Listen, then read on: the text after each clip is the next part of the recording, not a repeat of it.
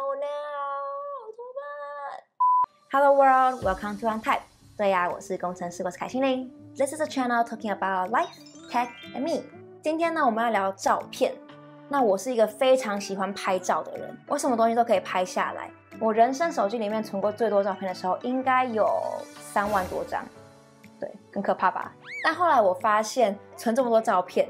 我也不会去整理它。然后，当我要换手机的时候，要转移这些照片真的是世界头大之问题。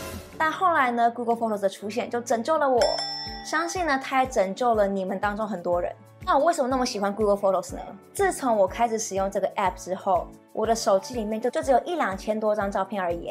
对，而已。那并不是我开始不拍照了，也不是说我完全把照片都删掉了。而是呢，这一些我全部都把它存到 Google 里面去了。因为 Google 相簿呢，最开始可以让大家免费的无限上传照片，所以我几万张照片我都可以存到 Google 上面。然后它也解决了我不爱整理照片这个问题，因为它其实都帮我整理好了。而且 Google 一个以搜寻起家的公司，他们的照片搜寻真的是做的超级好。像因为我会用照片记录很多文件，像什么信用卡账单、账户资讯，我都可以把它拍下来。这是不好的示范，就是其实蛮危险的，大家不要学。但是反正我是这么做了，所以 Google Photos 真的帮助我省了很多时间。然后再来，它共享的功能也超赞的。因为虽然我很喜欢 AirDrop，但是你们也知道，偏偏身边就是会有那几个朋友，就是打死不会换 iPhone，然后偏偏 iPhone 拍照特别好看，所以你的手机里面就有很多他们的照片要给他们。那 Google Photos 呢，就解决了这个问题，而且呢，它还会自动删去重复的照片，就解决了 AirDrop 很多时候会有照片重复的问题，是不是超赞的？这么好用的 App 又有免费无限储存空间，当然爱用者超多的啊！可惜好景不长，Google 呢在去年二零二零年底宣布说，从二零二一六月开始，Google Photos 不会再支持免费无限的上传空间了。听到这个的时候，我真的就是，Oh no！但是跟很多人一样，因为反正还有半年嘛，我们就把它忘了，就把这个问题丢在一边，然后就 procrastinate，然后现在就六月啦，怎么办？如果你还在 panic，别担心，今天这支影片就是来拯救你的。其实对于大部分人来说是不用太担心的，因为你们都还有十五 gigabytes 的免费储存空间，你们还有一段时间可以去拖延。但是呢，应该有不少人跟我一样，就是十五 gigabytes 早就塞爆了，然后要让你去删东西也是不可能的。所以呢，今天我就来推荐三个方法解决这个问题。那这三个方法呢，是针对不同样的人所推荐的。那我们就赶快来听这三个方法是什么吧。第一个方法是适合有钱的懒人。对有钱人来说呢，只要是钱能够解决的事情，都是小事。所以呢，对于有钱的懒人来说，你只要花钱去买 Google One 的储存空间就好啦。那为什么会说这适合有钱人呢？因为以现阶段 Google One 的方案来说，一百 Gigabyte 每年要二十美金，大概是六百台币；两百 Gigabyte 的话，每年是三十美金，相当于台币九百；two Terabyte 的话，每年大概是一百美金，相当于台币三千。那其实虽然你短期来看这些价钱并不贵，但是你要想。你一旦开始使用某个云端储存空间，你就会一直使用下去，而且你只会越存越多而已。然后时间久了，你也更懒得把资料从云端上面拿下来。所以呢，你所付的这个钱是每年都要去付的。如果定价不变的话，你只会越付越多，因为你会越存越多东西。基本上就是你活几年，你就要付几年的钱。所以如果你使用 Google One，五年下来，你至少也付了三千块台币，而且这还只有一百 Gigabyte 而已。大部分的人东西随便都超过一百 gigabytes 啊，像看你的手机一百二十八 GB，你都把它塞满了，所以其实一百 GB 根本是不够用的。不过呢，这是以现阶段的状况来说，其实我觉得未来呢也不一定，因为科技会一直进步，所以我们的储存方式可能会改变，然后储存空间也会越来越便宜，商业模式也会改变。所以其实如果你一直使用 Google One，也不会说你五年、十年都是一样的付费模式。未来的事情谁也说不准，所以我会觉得，其实如果你不太在乎这笔花费，花费，所以我觉得如果你不太在乎这笔花费，然后你又很懒，你又很喜欢 Google Photos，我就觉得你继续付费使用也不错。但毕竟懒是天性，不是有钱人的专利，所以呢，第二个方法就是要给没有钱的懒人。你说你很懒，但你又没钱怎么办？那你没钱，你又很懒，这样对吗？啊，就没办法啊，那你就只好用其他的云端储存空间服务喽。这边应该会有人想说，哈，如果我要换另一个云端服务，不就是我要把所有照片都挪过去吗？这样也太麻烦了吧。但是其实这就看个人喽，因为其实 Google 有说它不会把以前已经上传的照片删掉，所以其实如果你愿意的话，你是可以继续使用 Google Photos 去看你以前的照片，然后你只需要新的照片去放到新的云端服务上面就好了。那这边呢，我就推荐两个我觉得还不错的，第一个呢是 iDrive，不要看到一个 i 在前面就觉得它是 Apple 的，它跟苹果一点关系都没有。那 iDrive 呢，是我目前看到最便宜的云端储存空间服务，五 terabyte 呢，一年大概只需要五十二块美金。那如果你是要 ten terabyte 超大容量，一年也大概只要七十五块美金。而且呢，iDrive 的跨平台整合服务，它它的治安方面，其实呢完全不会输给 Google One，甚至可能还比较好。只是说呢，毕竟他们不是专门放照片的。所以你在浏览照片或是使用上面来说，一定没有像 Google Photos 一样那么方便。但是如果呢，你是有那种超级多照片，然后你很需要很大很大容量的话，那 iDrive 呢非常适合你，经济又实惠。那第二个呢是 pCloud。会推荐 pCloud 呢，是因为我觉得它是目前所有云端储存服务中治安方面做的最好的。因为我相信很多人可能也都跟我一样，会把什么信用卡、存折、护照一些超级重要的文件，明明知道很不安全，但是还是会拍照存起来。所以呢，其实治安是蛮需要注意的一件事情。虽然我好像已经把自己卖给 Google，那 p c o 呢，如果你一年一年买的话，其实会很贵。但是它很酷的一件事情是，它可以买终身。